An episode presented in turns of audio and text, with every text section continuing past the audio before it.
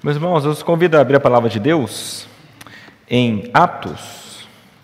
Nós leremos a partir do capítulo 6.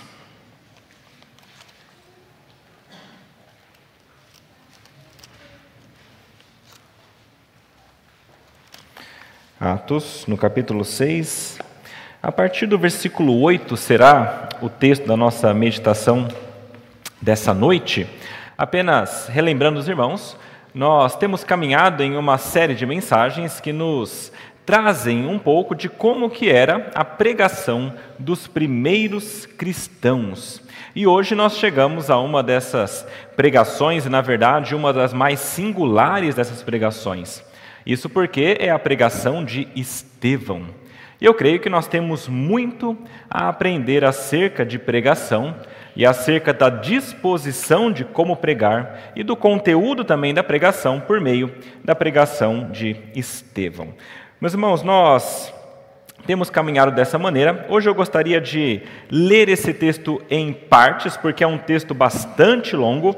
Eu vou começar lendo apenas dos versículos 8 até o versículo 15, nós iremos orar, e a partir daí vamos ler o que a palavra de Deus nos traz. Diz assim a palavra de Deus: Estevão cheio de graça e de poder, fazia prodígios e grandes sinais entre o povo. Então, alguns dos que eram da sinagoga, chamados de, dos libertos, dos sireneus, dos alexandrinos e dos da Cilícia e da província da Ásia, se levantaram e discutiam com Estevão. Mas eles não podiam resistir à sabedoria e ao espírito pelo qual ele falava. Então, subornaram alguns homens para que dissessem: Ouvimos este homem proferir blasfêmias contra Moisés e contra Deus. Atiçaram o povo, os anciãos e os escribas, e, investindo contra Estevão, o agarraram e levaram ao sinédrio. Apresentaram testemunhas falsas que disseram: Este homem não para de falar contra o lugar santo e contra a lei. Nós o ouvimos dizer que esse Jesus, o Nazareno, destruirá este lugar e mudará os costumes que Moisés nos deu. Todos os que estavam sentados no sinédrio, fitando os olhos em Estevão, viram o seu rosto como se fosse rosto de anjo. Vamos orar, meus irmãos. Pai amado, nós temos aberto em nossa, em nossa frente a Sua palavra. Nós sabemos que ela nos mostra a verdade, que ela nos ensina. E queremos rogar ao Senhor nessa noite que o Senhor nos ajude a compreendê-la. Dá-nos a graça, Pai, de não apenas compreendê-la intelectualmente, mas que nós possamos também recebê-la em nossos corações. E dessa maneira que nós também tenhamos força para aplicá-la em nossas vidas. Isso é o que nós te rogamos. Em nome de Jesus. Amém. Meus irmãos, Atos, como nós já temos visto, foi um livro escrito por Lucas. Lucas foi o mesmo que escreveu também o Evangelho de Lucas. E nesse, nesse livro de Atos, ele começa a contar quais foram os atos dos apóstolos, que os apóstolos fizeram e como que foi o início da igreja. E nós sabemos que lá no início, quando Jesus ainda estava com os seus discípulos, ele havia dado uma ordem muito clara. A ordem era: ide por todo mundo, pregai o evangelho a toda criatura. Essa ordem não era fácil de ser cumprida de maneira nenhuma, tanto é que Jesus, pela sua graça, disse: Em breve vocês fiquem em Jerusalém e daqui a pouco eu vou enviar para vocês a capacitação para que vocês possam pregar o Evangelho a todo mundo. Isso aconteceu no dia de Pentecostes, quando, em um sermão de Pedro, três mil pessoas foram convertidas. Um pouquinho depois, houve mais um sermão pregado por Pedro, isso ali no templo também, quando, eles, ah, ah, quando Pedro ah, encontra um homem que era um coxo e cura esse homem junto com João, e ele prega novamente, e mais uma vez Deus converte um grande número de pessoas, que foram agora duas mil pessoas. Então a igreja começa a crescer de maneira muito rápida. Eram apenas 120, depois passaram para 3 mil e depois para 5 mil, e agora a igreja já está se expandindo de maneira absurda, isso causando um pouco de temor, tanto para os judeus quanto para os romanos que olhavam para aquilo sem compreender o que estava acontecendo. Essas pregações aconteceram, várias pessoas foram convertidas e a igreja começa a crescer. No capítulo 5, nós temos o relato dessa igreja crescendo, nós temos Lucas nos dizendo que os apóstolos faziam grandes sinais e maravilhas e pregavam o evangelho, e a igreja continuava a crescer, Deus aproximava aqueles que eram da igreja e então ia salvando várias vidas. Nós temos aqui no capítulo 5 também de Atos, Aquele momento que, pela expansão da igreja, várias pessoas que eram necessitadas careciam então de ajuda. E então nós temos o relato de Barnabé que vai e doa uma quantidade para a igreja. Depois vem Ananias e Safira, doam também uma quantidade, mas enganando, dizendo que era tudo, mas não era. E então também sofrem por conta disso. Isso tudo acontece no capítulo 5. E aí, nós chegamos no capítulo 6. Vejam que há um grande salto aqui dos últimos sermões, que foram ali no capítulo 4, até o 4, e agora no, no capítulo 6. No capítulo 6, nós temos essa igreja já grande e um problema começa a surgir.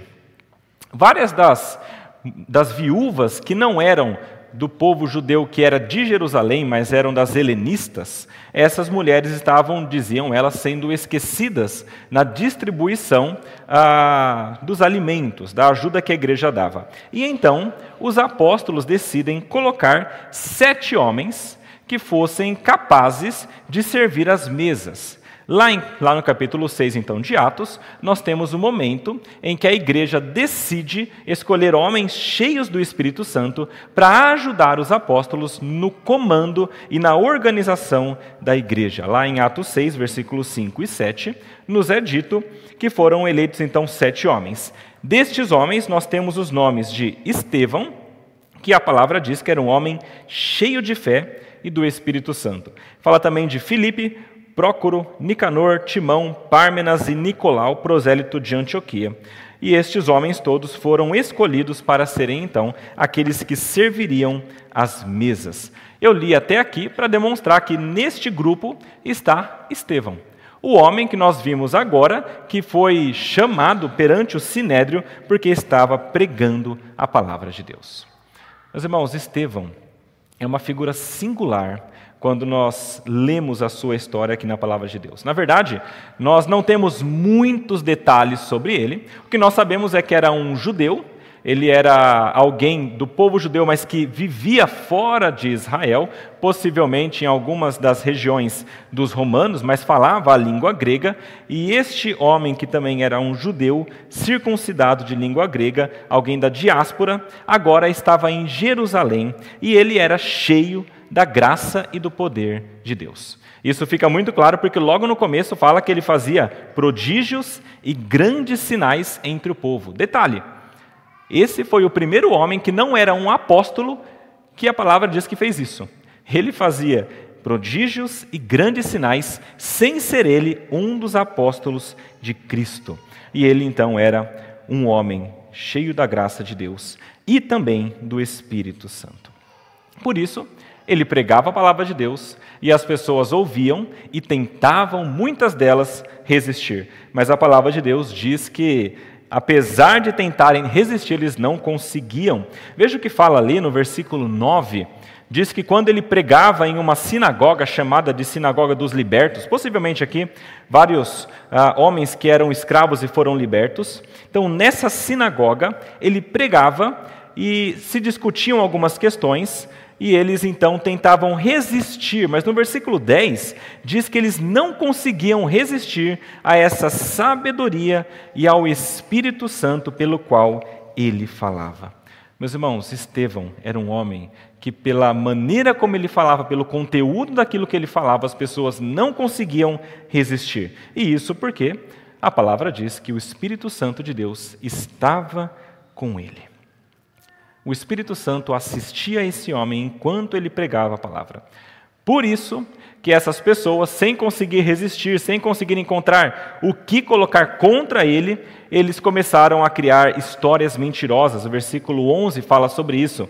Eles começam então a atiçar o povo, no versículo 12, os anciãos e os escribas, e tudo isso com mentiras, que eram a blasfêmia contra Moisés e contra Deus, e diziam que esse homem não parava de falar contra o lugar santo e contra a lei. É aí, nesse momento, que nós paramos e nós vemos que a sinagoga, então, leva esses homens ao sinédrio, o sinédrio recolhe, então, Estevão para receber o seu testemunho, e é nesse momento que ele começa a sua defesa. E, meus irmãos, eu queria só que nós tivéssemos isso em mente para entendermos o que é que está acontecendo quando ele começa a falar tantas coisas. Na verdade, as palavras de Estevão aqui, elas formam o discurso mais longo que nós temos em Atos. Se vocês depois lerem em casa, vocês verão que, na verdade, aqui contempla o capítulo 7 inteiro, com um grande discurso, trazendo a história dos judeus e como que tudo aconteceu, para trazer a defesa dele. Tudo isso para tentar se defender. É claro, ele foi acusado de falar contra Moisés e contra Deus, contra o lugar santo e contra a lei, e dizer que Jesus Nazareno ia destruir o templo e mudar os costumes de Moisés. E então ele deveria se defender disso. E a nossa, nossa mente agora começa a se perguntar uma questão. Veja, se essas são as acusações que ele está recebendo, e ele precisa defender, defender-se delas, não seria muito mais fácil ele olhar para aquelas pessoas que estão julgando Sinédrio, 70 homens poderosos da época, e dizer: olha, na verdade não é nada disso. Eu não estou falando contra Moisés, não estou falando contra Deus, não estou falando contra o lugar santo, não estou falando contra nada dessas coisas.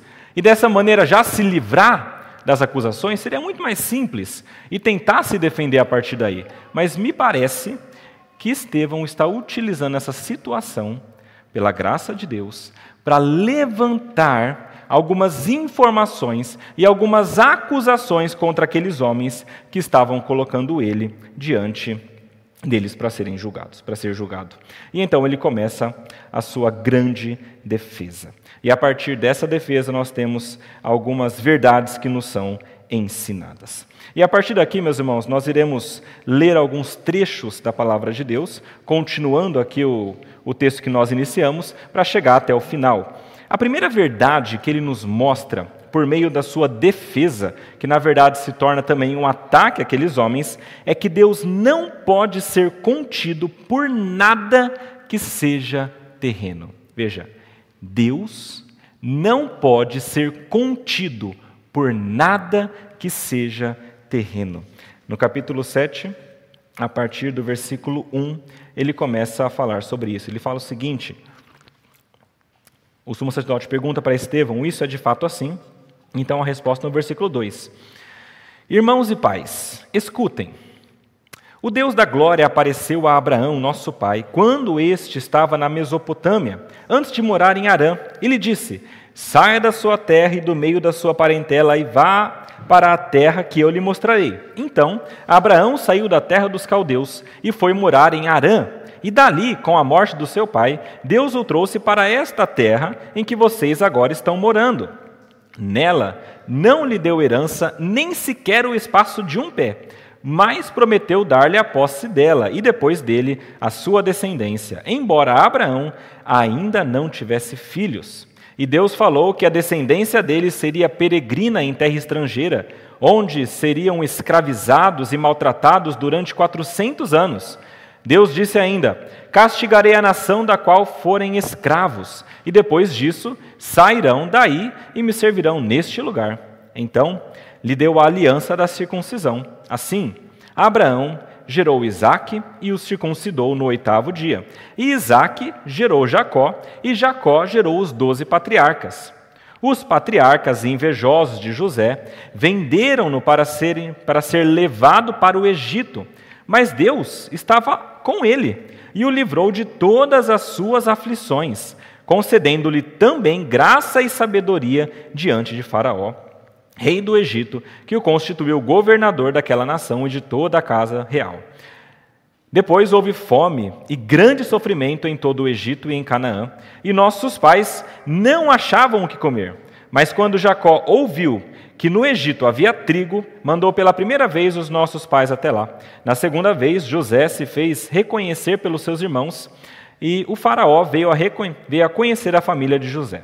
Então, versículo 14, José mandou chamar Jacó, seu pai, e toda a sua parentela, isto é, 75 pessoas.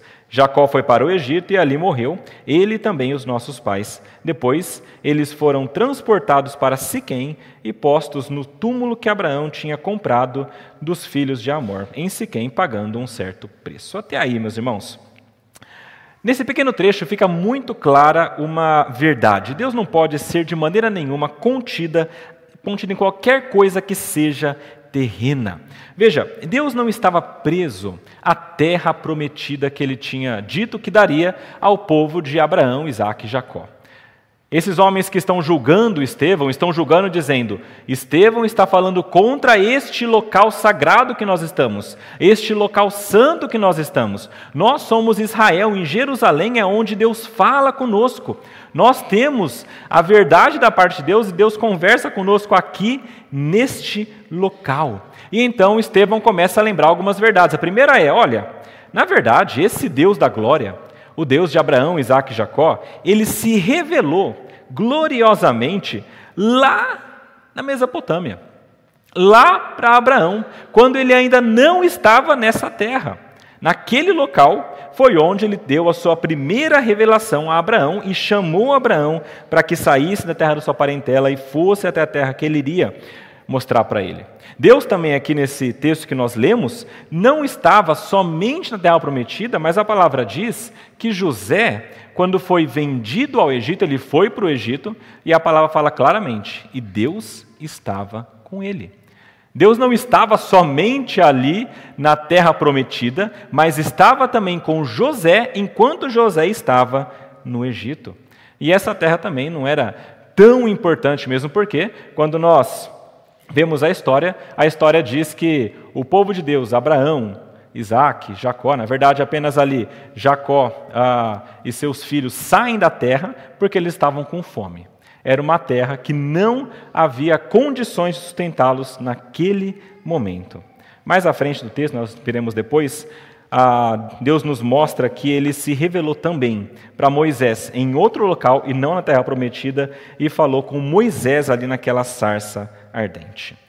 Meus irmãos, ponto importante: não existe qualquer lugar nesse mundo que contenha Deus. Deus é muito maior do que tudo que existe e Deus é o Criador de todas as coisas. É Ele quem sustenta todas as coisas e é Ele quem está em todos os locais. É por isso que eu acho muito estranho quando eu vejo algumas pessoas dizendo que existem locais mais santos do que outros ou menos santos do que outros. Quando eu vejo pessoas fazendo peregrinações longuíssimas para algum local onde seria mais santo para adorar a Deus. Nada disso faz sentido para um Deus que é todo-poderoso, que é o Criador de todas as coisas. Meus irmãos, muita gente se prende a essas questões. Muita gente se prende a um local, muita gente se prende a alguns objetos terrenos, como se esses objetos tivessem, de alguma maneira, o poder de Deus. E pensando em nossa pregação, eu creio que uma das maneiras de nós pregarmos o Evangelho, assim como Estevão estava fazendo aqui, é nós, de alguma maneira, conseguirmos desmistificar isso. É nós demonstrarmos para essas pessoas que talvez estejam presas nessa visão terrena de Deus, de que Deus é muito maior. Deus não está preso a locais, Deus não está preso a objetos, Deus é muito superior a todas essas coisas. Os judeus, eles tinham uma estima grande demais pelo templo. Demais. Mais do que eles deveriam muito mais do que eles deveriam. E Jesus, quando veio, ele veio para mudar tudo isso. Se vocês conhecem o texto de João, no capítulo 2, também depois no capítulo 4, isso fica muito claro. Lá no capítulo 2, é o texto que diz que João, chegando ao templo, encontra vários mercadores no templo. E então, quando ele encontra esses homens ali, ele pega um chicote e, com uma ira santa, ele começa a expulsar aquelas pessoas que estavam comercializando no templo, onde não era o local de acontecer isso. Isso porque o templo tinha de fato um significado importante. E depois, quando ele faz essas coisas, as pessoas vão perguntar para ele: mas qual que é o poder, qual que é a autoridade que você tem para fazer isso, para expulsar esses homens daqui? E a resposta de Jesus é: destruam esse templo e em três dias eu construo um novo. É claro que ele não estava falando isso sobre a capacidade dele de construir um templo de pedra de novo. Ele estava falando isso sobre o seu corpo. A palavra de Deus disse quando Jesus morre naquela cruz, o véu do Santo dos Santos é rasgado de alto a baixo, abrindo o caminho para que todo aquele que nele crê tenha acesso a Deus. Isso vem por meio de Jesus. Isso acontece quando ele morre. Três dias depois que ele está morto, ele então ressuscita. Nessa ressurreição dele é então que nós temos de maneira mais plena esse acesso a Deus. Lá em João 4 é muito interessante porque ele fala com a mulher samaritana. E a mulher samaritana tem essa dúvida: qual o local que é mais santo? Será que é em Samaria, no monte onde nós adoramos? Ou será que é lá em Jerusalém, onde vocês adoram? Onde que a gente tem que buscar a Deus? E a resposta de Jesus é muito clara: nem aqui, nem lá, mas está chegando. Já chegou a hora em que os verdadeiros adoradores adorarão em espírito e em verdade. Meus irmãos, Jesus Cristo, ele é aquele que cumpre a função do templo. É em Jesus que agora nós temos todo o acesso que nós precisamos a Deus, em que Deus fala conosco de maneira plena e que nós temos tudo o que nós precisamos. É por meio de Cristo.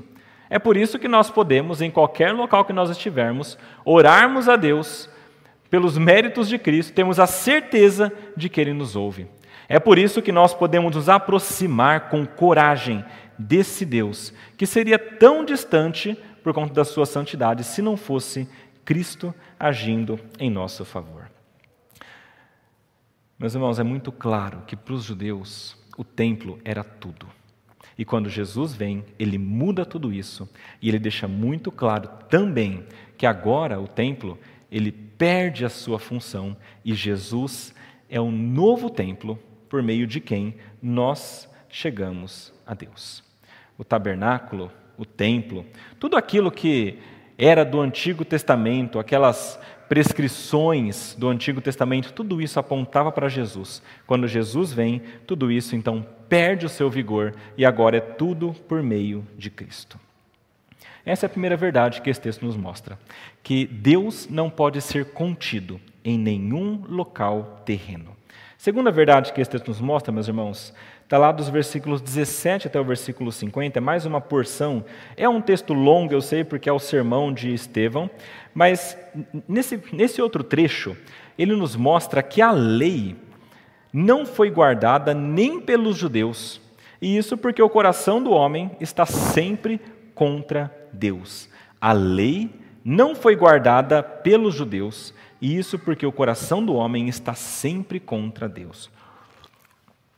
A outra acusação que eles fizeram contra Estevão era justamente falar contra a lei e contra Moisés. E é por isso então que ele continua a sua narrativa para se defender com relação a isso. E ele fala o seguinte, versículo 17: Quando já estava próximo o tempo em que Deus cumpriria a promessa feita a Abraão, o povo cresceu e se multiplicou no Egito. Então o povo agora está no Egito e se multiplicando. Até que se levantou ali outro rei que não conhecia José. Este outro rei tratou com astúcia a nossa gente, torturou os nossos pais, a ponto de forçá-los a abandonar seus meninos recém-nascidos para que não sobrevivessem. O rei aqui ele tinha medo que esse povo que estava crescendo tanto, de alguma maneira se tornasse mais poderoso do que ele. Então, quando ele percebeu isso, ele decidiu acabar com o povo. Qual que foi a ordem? Matem todas as crianças que nascerem.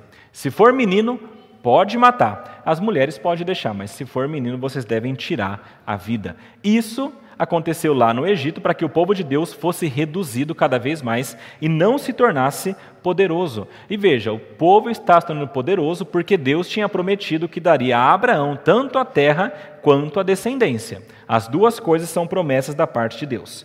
No versículo 20, então, fala que por esse tempo nasceu Moisés que era formoso aos olhos de Deus. Durante três meses ele foi mantido na casa de seu pai. Quando tiveram de abandoná-lo, a filha de Faraó o recolheu e criou como seu próprio filho.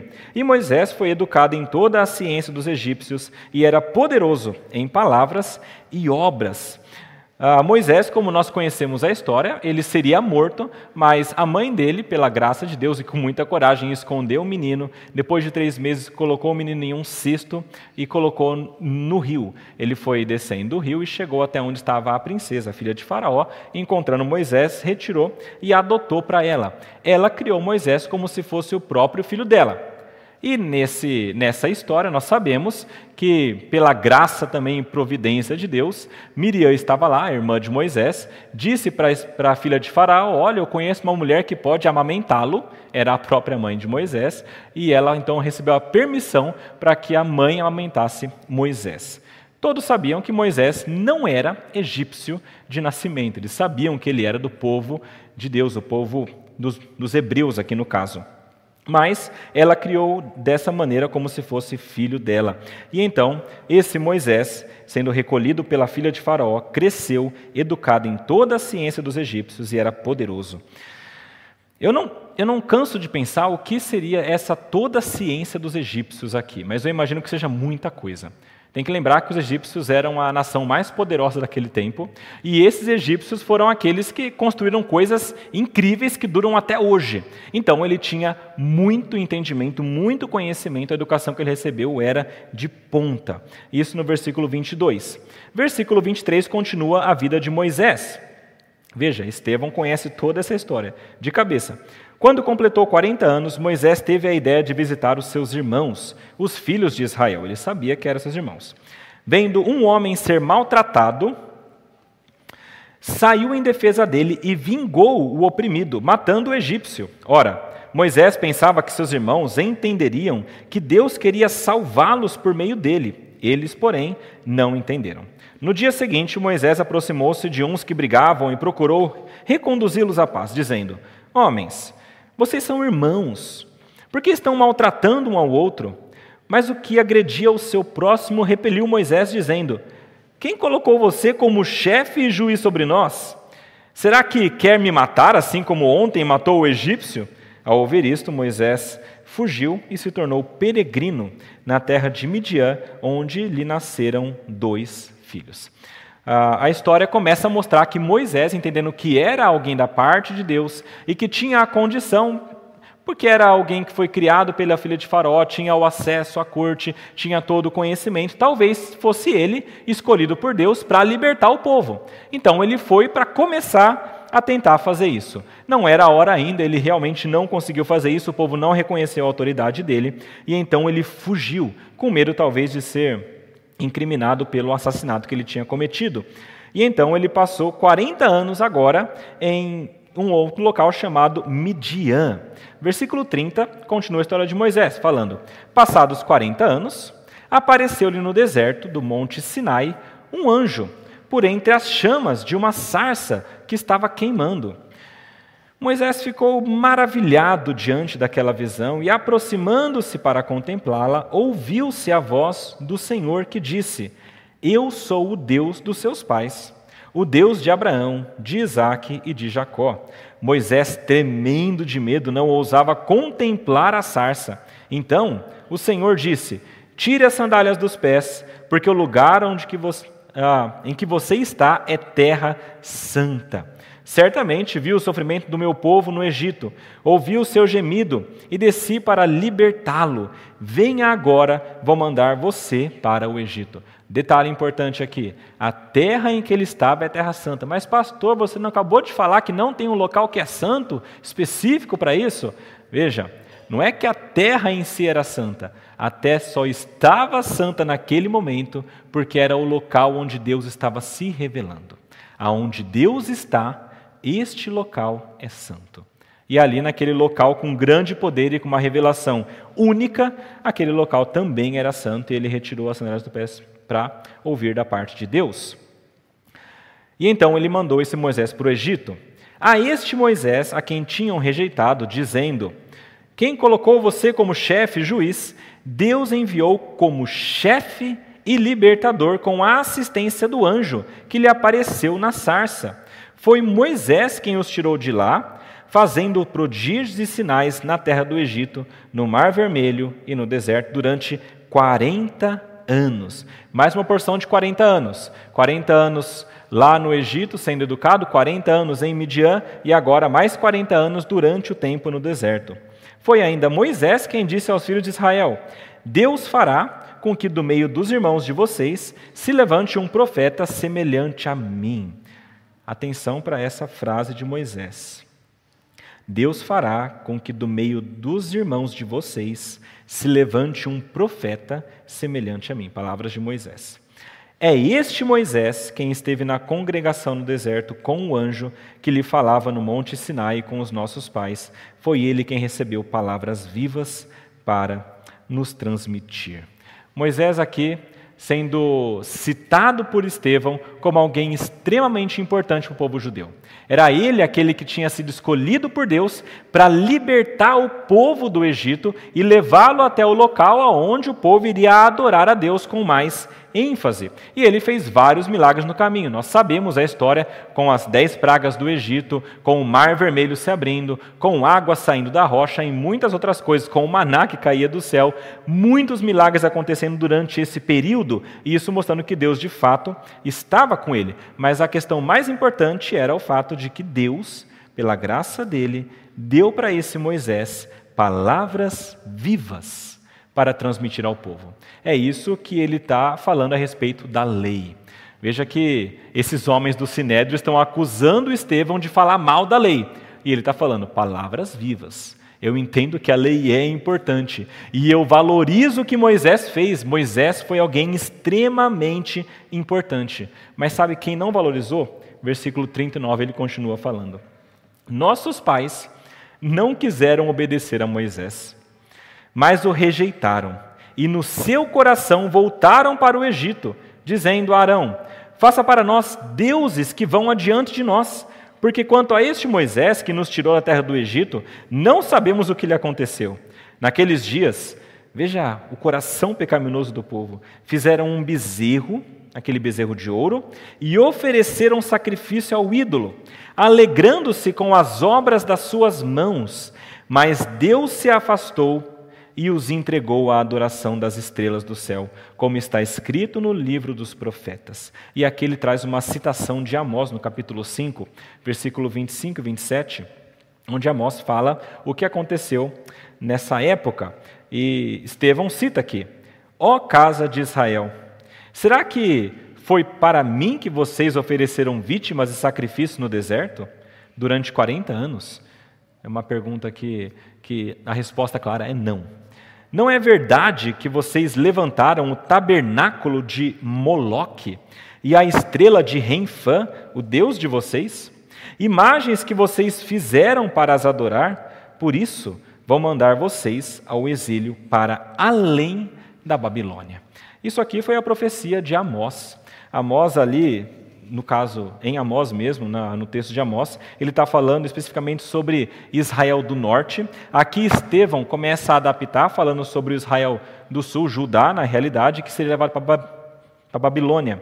Mas o ponto importante aqui é que estes homens, o povo de Deus, mesmo vendo todas aquelas coisas no deserto, todos os milagres, como que Deus derramou as dez pragas, eles receberam então a instrução da parte de Deus, a libertação, mas ainda assim o povo se afastou de Deus. No seu coração, eles decidiram que eles preferiam voltar para o Egito. Ou seja, eu prefiro mais o que acontece lá do que o que Deus está me dando aqui. E aí nós ficamos sabendo que eles ofereceram sacrifícios, inclusive no deserto, para Moloque e para esse deus estrela de Renfã. Ah, aqui havia uma era, era um culto pagão, havia vários cultos pagãos oferecidos àquelas, àqueles seres celestiais, e no caso aqui estrelas. Isso era muito comum no tempo pagão, e esse era um deles, o Renfã. E aqui também fala que Moloque recebia a adoração. Moloque era aquele deus que queria, ou pelo menos era o que diziam, que ele queria receber o sacrifício dos primogênitos. Então eles pegavam as crianças e sacrificavam a Moloque, né, uh, queimando-as vivas. Isso é o que o povo uh, resolveu fazer, ao invés de seguir a Deus. No versículo 44 ele continua falando. O tabernáculo do testemunho estava entre nossos pais no deserto, como havia ordenado aquele que disse a Moisés que o fizesse segundo o modelo que tinha visto. Também nossos pais, com Josué, tendo recebido o tabernáculo, o levaram quando tomaram posse das nações que Deus expulsou da presença deles. Foi assim até os dias de Davi, que obteve o favor de Deus e pediu autorização para construir uma casa para o Deus de Jacó. Mas foi Salomão quem lhe edificou a casa. Entretanto, o Altíssimo não habita em casas feitas por mãos humanas. Aqui Estevão já está começando a deixar muito claro fizeram o tabernáculo, construíram o templo, foram coisas importantes, mas prestem atenção: o Altíssimo não habita em casas feitas por mãos humanas. E ele cita agora Isaías 66, versículos 1 e 2, e ele fala: é Deus falando, o céu é o meu trono e a terra é o estrado dos meus pés, é onde eu coloco os pés. Que casa vocês edificarão para mim, diz o Senhor? Ou qual é o lugar do meu repouso? Não é fato que a minha mão fez todas essas coisas? Até aqui a leitura desse trecho. Queridos, eu não sei se ficou claro para vocês como que Deus, pela sua graça, libertou o povo do Egito e trouxe para eles, por meio de Moisés, uma lei, uma uma ordem da parte dele. E essa lei dada por Deus, que veio por meio de anjos, e que Moisés entregou então para o povo, é a lei que aquele povo não quis seguir. E de novo, a acusação que Estevão está sofrendo é dos judeus que eram os descendentes, dizendo: Você está falando mal da lei de Moisés. E Estevão está dizendo: Vocês estão falando isso para mim? Quando na verdade a grande realidade é que os nossos pais, nem mesmo eles e nem vocês estão seguindo essa lei. É essa lei que é tão valiosa para que vocês então me acusem aqui no Sinédrio? A grande verdade é que aqueles judeus não seguiam a lei de Moisés como eles diziam seguir. A lei de Moisés era importante, mas ela teve a sua importância até certo ponto. E quando eu falo lei de Moisés aqui, eu não estou falando necessariamente sobre os dez mandamentos, que é aquela lei moral. A lei moral, os dez mandamentos são a representação dessa lei moral, mas ela é uma lei que é perene, ela funciona para todas as épocas. Mas a palavra deixa muito claro que Moisés trouxe uma série de outras leis, as leis cerimoniais e as leis civis, que regiam o funcionamento no templo, ah, no tabernáculo na época e também a sociedade. Tudo isso, quando Jesus chega, isso perde validade. Evidente que nós podemos aprender com os princípios por trás das leis, mas essas leis não têm mais a validade que elas tinham no Antigo Testamento. E o ponto de Estevão é: vocês estão se apegando a algo que não deve ser o ponto principal. Na verdade, Deus está revelando para vocês cada vez mais algo diferente. A revelação de Deus é uma revelação progressiva. Ela começa, é como se fosse uma, uma semente que vai ah, germinando e crescendo e crescendo cada vez mais até se tornar uma grande árvore. Essa é a ideia da revelação de Deus. Lá em Gênesis, por exemplo, no capítulo 3, versículo 15, nós temos uma revelação dada por Deus. Qual é? Virá a semente da mulher que esmagará a cabeça da serpente. Ali eles sabiam só isso. O que, que eles esperavam? Alguém que vem da parte da mulher vai esmagar a cabeça da serpente. Quem é? Não sei. Nasceu Caim? Não era. Nasceu Abel? Morreu, também não era. E a partir daí continuou, e eles aguardando essa chegada. Quando começa Deus a revelar mais um pouquinho sobre isso, vem os profetas, vem Moisés, e a coisa vai se construindo cada vez mais. E vai ficando cada vez mais claro. Moisés fala: Olha, vai vir um profeta que é parecido comigo lá na frente, e a gente tem que ouvir ele. E os profetas dizem claramente, Isaías, por exemplo, falando: olha, vai vir o rebento lá de Jessé. Esse é aquele que vai trazer a salvação, os servos sofredores, Isaías 53, Isaías 9. Vários textos, salmos falando sobre Jesus também que viria lá na frente. Tudo começando com uma pequena revelação aqui atrás que foi crescendo, crescendo, crescendo até a hora em que Jesus veio. É por isso que lá em Hebreus, no capítulo 1, versículo 1, fala isso muito claramente. Olha, Deus falou outros momentos aos pais de vocês, né, de outras maneiras, mas agora ele está falando por meio do Filho. A revelação de Deus é progressiva. A lei de Deus foi parte dessa revelação progressiva. Mas quando vem algo que é mais completo, Isso aqui serve apenas de sinal para apontar para o que é mais completo. Quando Jesus vem, tudo aquilo que apontava para ele não pode contradizê-lo. Deve servir de base para quem ele é. É por isso que ele fala claramente: eu não vim é, descumprir, rejeitar, acabar com a lei. O que eu vim fazer foi cumprir a lei. Jesus veio para fazer isso, porque ele é essa revelação máxima de quem Deus é. Essa revelação, essa lei, foi dada por Moisés para aqueles homens, e eles receberam então aquilo, mas rejeitaram.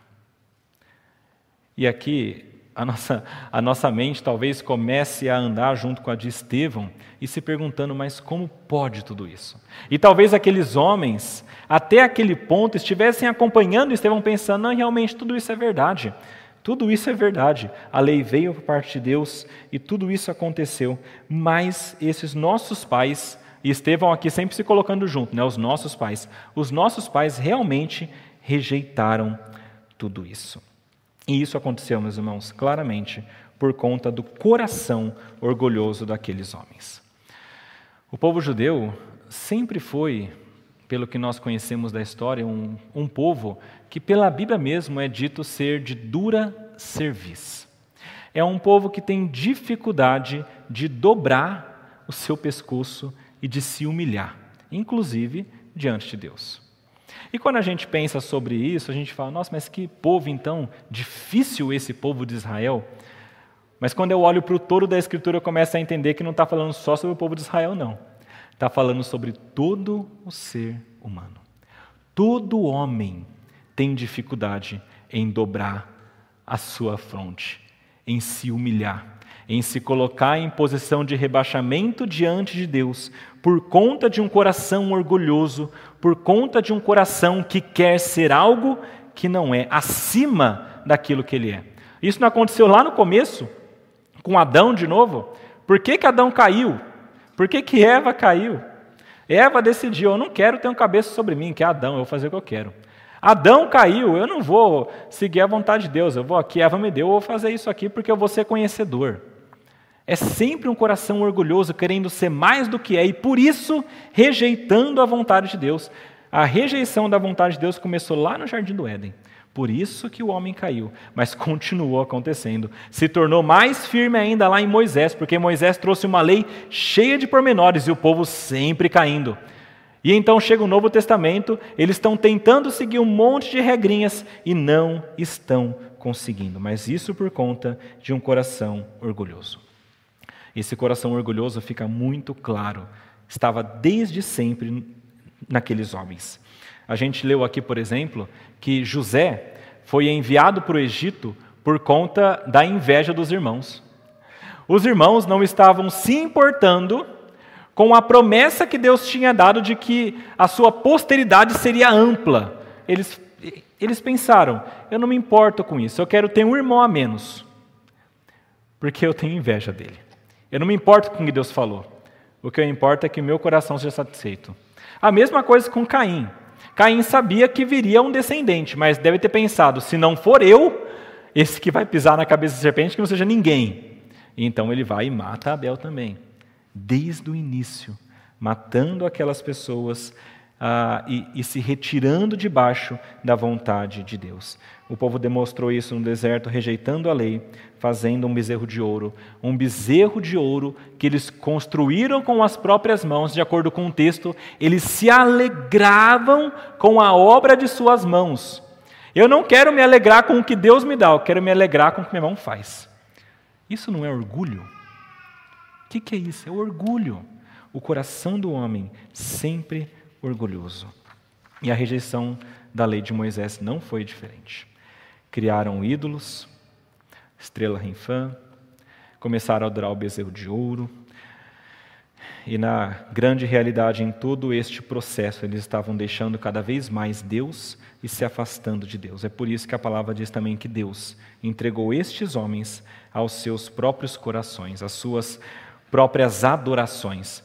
Paulo fala algo muito semelhante lá em Romanos, no capítulo 1, dizendo que pela idolatria, Deus entregou aqueles homens a sua própria vontade para realizarem o que eles quisessem entre si, mas porque eles estavam idolatrando aquilo que foi criado, ao invés de adorando o Criador de todas as coisas. Isso acontece, meus irmãos. Quando pessoas querem se afastar mesmo de Deus e adorar outras coisas, o que Deus faz é muito simples. Você quer? Então vá. Eu vou deixar de segurar. A minha graça vai parar de impedir você de caminhar para o inferno. A minha graça vai parar de segurar os seus atos malignos. Mas presta atenção, porque você vai longe. Lá em Romanos eles foram longe. Cometeram todo tipo de torpeza. Aqui o povo que estava no deserto foi longe, sacrificando crianças. Quando Deus deixa de derramar a graça dele sobre nós e de impedir que nós caminhemos para o mal, nós vamos longe. E ele fez isso com o povo. Meus irmãos, creio que uma, um dos ensinamentos desse texto para nós muito claro é: não permita que o seu coração orgulhoso te afaste de Deus. Não permita que o seu coração orgulhoso te afaste dos preceitos de Deus, da vontade de Deus. Não seja como estes homens de dura serviço, mas seja alguém que, por vontade própria, por amor a Deus, por alegria, se proste diante do Senhor e obedeça à vontade dele. E pensando também em nossa pregação, pregação, eu creio que um dos modos que nós podemos utilizar para levar o evangelho para algumas pessoas é quebrando alguns destes ídolos. As pessoas têm vários ídolos, várias coisas criadas que elas colocam como status de Deus, ou seja, como se fosse aquilo que fosse conceder a elas salvação e como se fosse aquilo que fosse conceder a elas uma vida boa, sustento, amor, segurança e por aí vai. E quando alguém faz isso, está tirando Deus do lugar dele. É Deus que liberará tudo isso. Quando nós vemos pessoas fazendo isso, uma das coisas que nós temos de fazer é demonstrar claramente: não é isso que vai te dar o que você está buscando. Essas coisas todas, elas não são aquilo que você precisa. Jesus fez isso, sabe? Lá em João 4.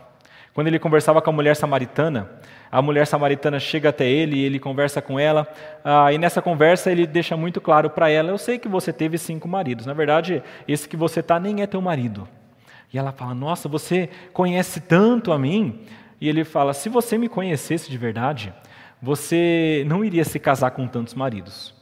Na verdade, você está buscando é preencher algo que está vazio em você. Você está bebendo água de uma fonte que não é duradoura. E uma hora ou outra a sede vai voltar. Essa é a imagem que ele traz. Ele é a fonte de águas vivas. E quando a mulher fala que casou várias vezes, ele diz: você está procurando a satisfação dessa sede nesses relacionamentos. Mas nada disso vai te satisfazer. A única coisa que satisfaz, a única coisa que você tem que buscar sou eu. Somente Jesus.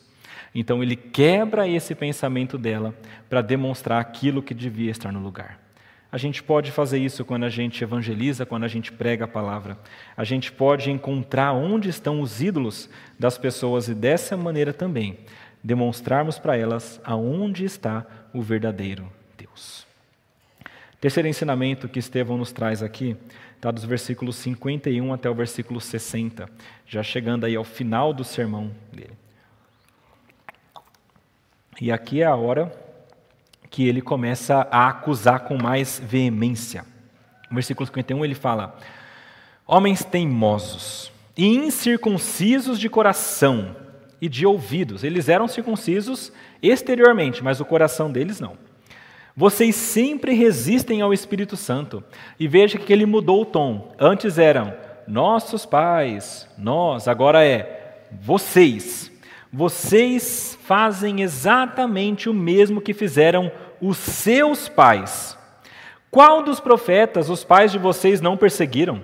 Eles mataram os que anteriormente anunciavam a vinda do justo, do qual vocês agora se tornaram traidores assassinos. Vocês que receberam a lei por ministério de anjos e não aguardaram. Vocês estão me acusando novamente, mas vocês não guardaram essa lei. Essas acusações da parte dele foram tão intensas que no versículo 54 fala o que aconteceu no coração daqueles homens.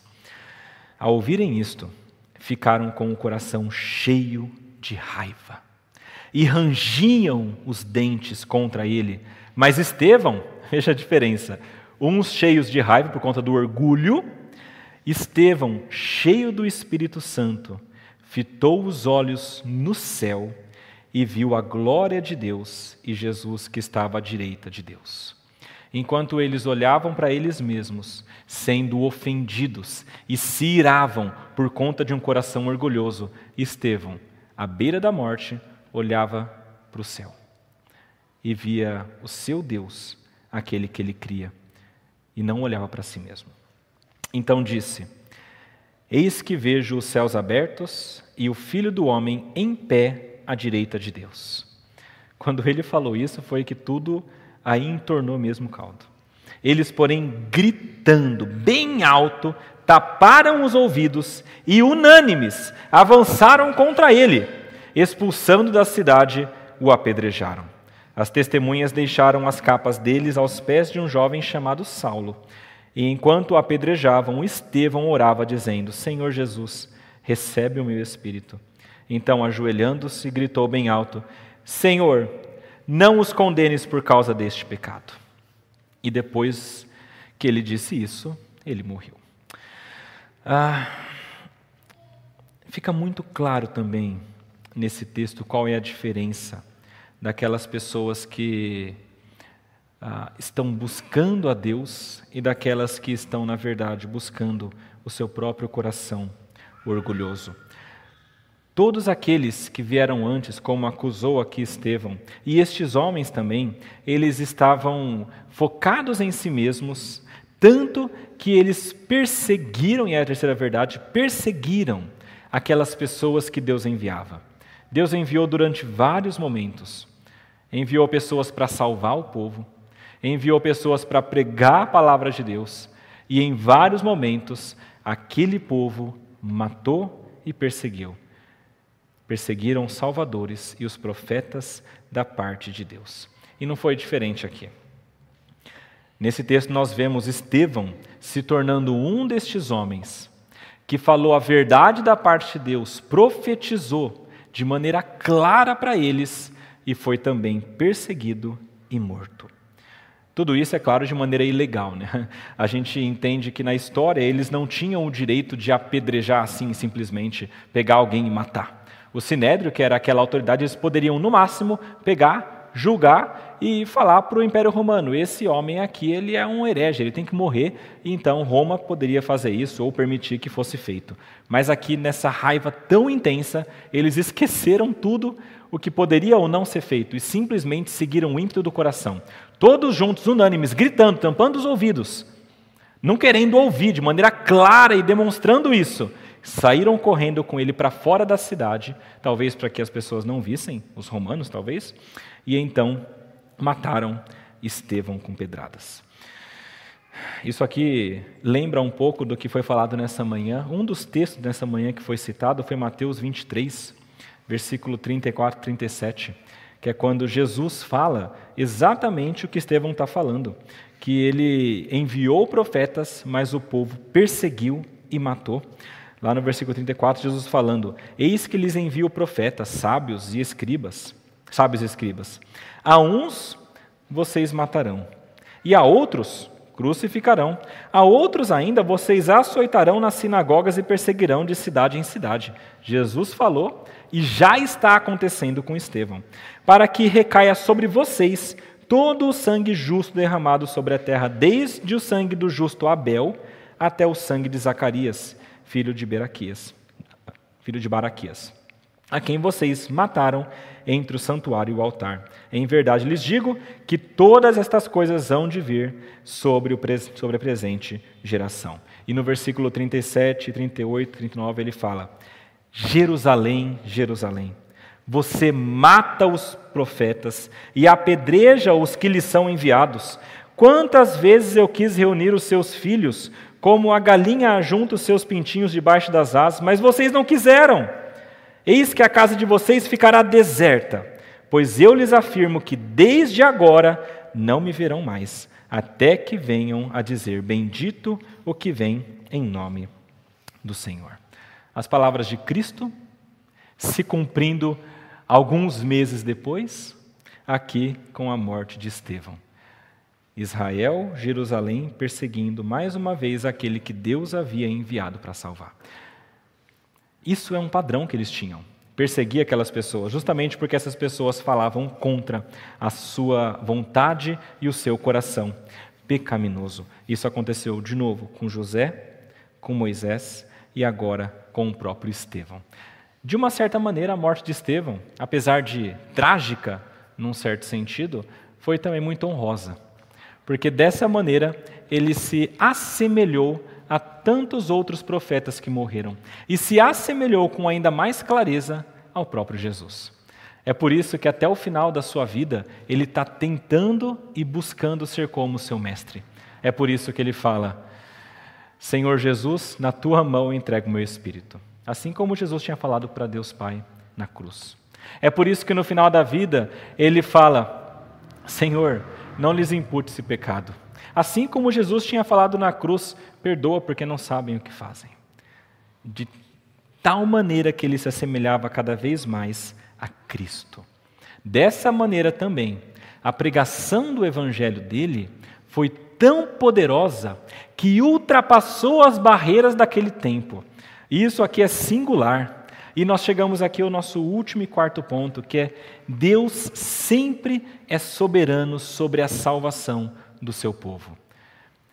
Veja, quando a gente olha humanamente, porque aconteceu com Estevão, nós pensamos, ele falou com o sinédrio, pregou o que ele tinha de pregar, incomodou as pessoas erradas e morreu.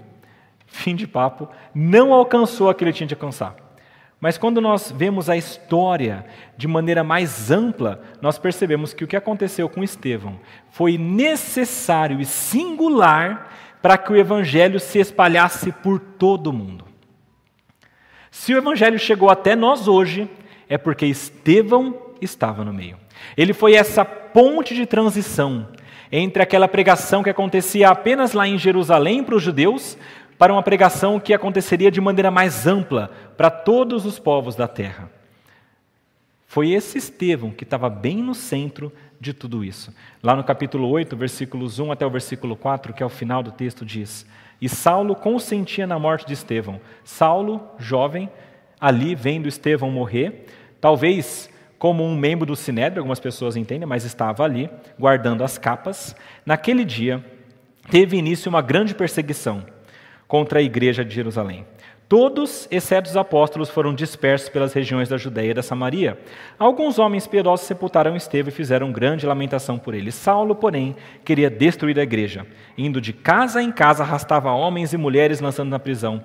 Enquanto isso, os que foram dispersos iam por toda parte pregando a palavra de Deus. Foi nesse momento que a igreja teve o grande impulso de sair de Jerusalém e de ir para outros locais pregar o Evangelho como Deus sempre quis. É por isso que eu digo que Deus é sempre soberano sobre a salvação do ser humano. Isso aconteceu lá atrás, quando, quando José, por exemplo, ele foi vendido pelos irmãos. Quando a gente olha de maneira humana, isso foi terrível para José, e ali certamente alguém que é justo está sofrendo injustamente não vai dar em nada. Mas Deus usa essa venda, usa o orgulho do coração dos irmãos, a inveja que ele sentia, para levar José até o Egito, para que no Egito ele conseguisse influenciar o Faraó, guardar comida, salvar o povo do Egito e os outros povos. Se não fosse José indo até lá, pela graça e soberania de Deus, nós não teríamos Israel hoje como é. E nós não teríamos Jesus nascendo naquele povo. Jesus só nasceu porque Deus foi soberano sobre a salvação do ser humano. Apesar do povo ser mau. Apesar do povo ser mau, com Moisés, por exemplo, Moisés entregou a lei. E Deus manteve Moisés à frente. E Moisés levou o povo até a terra prometida. Mas o povo várias vezes quis voltar, quis desistir. E Deus continuou mantendo o povo no caminho até a chegada da terra prometida. Isso porque Deus é soberano. E ele utiliza inclusive os atos maus dos homens para alcançar a salvação do seu povo. E ele fez isso mais uma vez, ainda no Novo Testamento, quando Jesus Cristo veio. Ele veio para salvar. Como José, como Moisés, ele foi rejeitado. Mas pela graça de Deus, apesar de rejeitado, apesar de perseguido, foi pela morte dele que a salvação veio para o mundo. Quando ele morre naquela cruz, aos olhos humanos pode parecer uma grande derrota. Mas tudo isso está contemplado neste plano eterno de Deus. Deus é soberano sobre a salvação. E aqui com Estevão não foi diferente. Ele morre, mas a pregação dele ecoa ainda hoje. E é muito possível, quem sabe, Saulo aqui, sendo motivado a perseguir a igreja e indo até Damasco e pensando, mas e aquele Estevão que morreu e falou tanta coisa? E agora que eu estou com um pouco menos de raiva, eu estou pensando nisso, não é que faz sentido? Não sei, é apenas uma conjectura. Mas Jesus, naquele momento, aparece para Saulo. Saulo cai, e então Saulo pergunta: Quem é? Saulo, é Jesus, a quem está perseguindo. E a partir dali, Deus começa a remodelar o caminho de Paulo. E Paulo então passa a pregar a palavra de Deus para todos os confins da terra. Percebem como que Estevão esteve no meio, como essa transição, um judeu que não era nascido lá em Israel, mas era um judeu da diáspora, espalhado, de fala grega. E esse judeu que pregou para aqueles homens, Saulo estava presente, esse Saulo depois foi aquele que começou o ministério para todos os povos de maneira mais plena. Por meio deste, deste evento aqui, não só Estevão, depois Filipe também pregou o evangelho, nós iremos ver posteriormente, Paulo continuou e nós continuamos até hoje. Se hoje você ouviu a palavra de Deus, é porque esse Estevão pregou naquele momento. E se Deus chegou até a sua vida, é graças a isso. E isso me motiva a continuar pregando, mesmo que talvez as pessoas não ouçam, mesmo que talvez os dentes delas estejam rangendo, e elas estejam querendo me trucidar. Porque eu sei que, mesmo que elas não se convertam, é possível que Deus use isso para a conversão de outras pessoas que eu nem mesmo conheço. Vamos orar, meus irmãos. Pai amado, nós queremos agradecer ao Senhor pela Sua palavra. Agradecemos a Ti porque ela nos mostra a verdade. E queremos rogar ao Senhor, Pai, que nós possamos, pela Sua graça também, pregar o Evangelho, Pai que nós possamos ser testemunhas tuas até os confins da terra, em todos os locais que nós estivermos, nos lembrando, Pai, que não há um local onde o Senhor não está. Tu estás, Pai, em todos os locais. E é por isso que onde quer que nós preguemos, o Senhor pode agir. Nos corações endurecidos, o Senhor pode amolecer. Nas nossas palavras que são falhas, o Senhor pode nos ensinar. Queremos pedir a Ti, Pai, que o Senhor tão somente nos dê coragem e confiança em Ti. E que dessa maneira, assim como Estevão fez, nós possamos demonstrar que a nossa fé está totalmente alicerçada em Ti. E que o Senhor é aquilo que há de mais importante neste mundo. E não há nada neste mundo que seja melhor ou superior do que sermos conhecidos pelo nome de Jesus. Isso é o que nós rogamos a Ti, no nome do Senhor Jesus. Amém.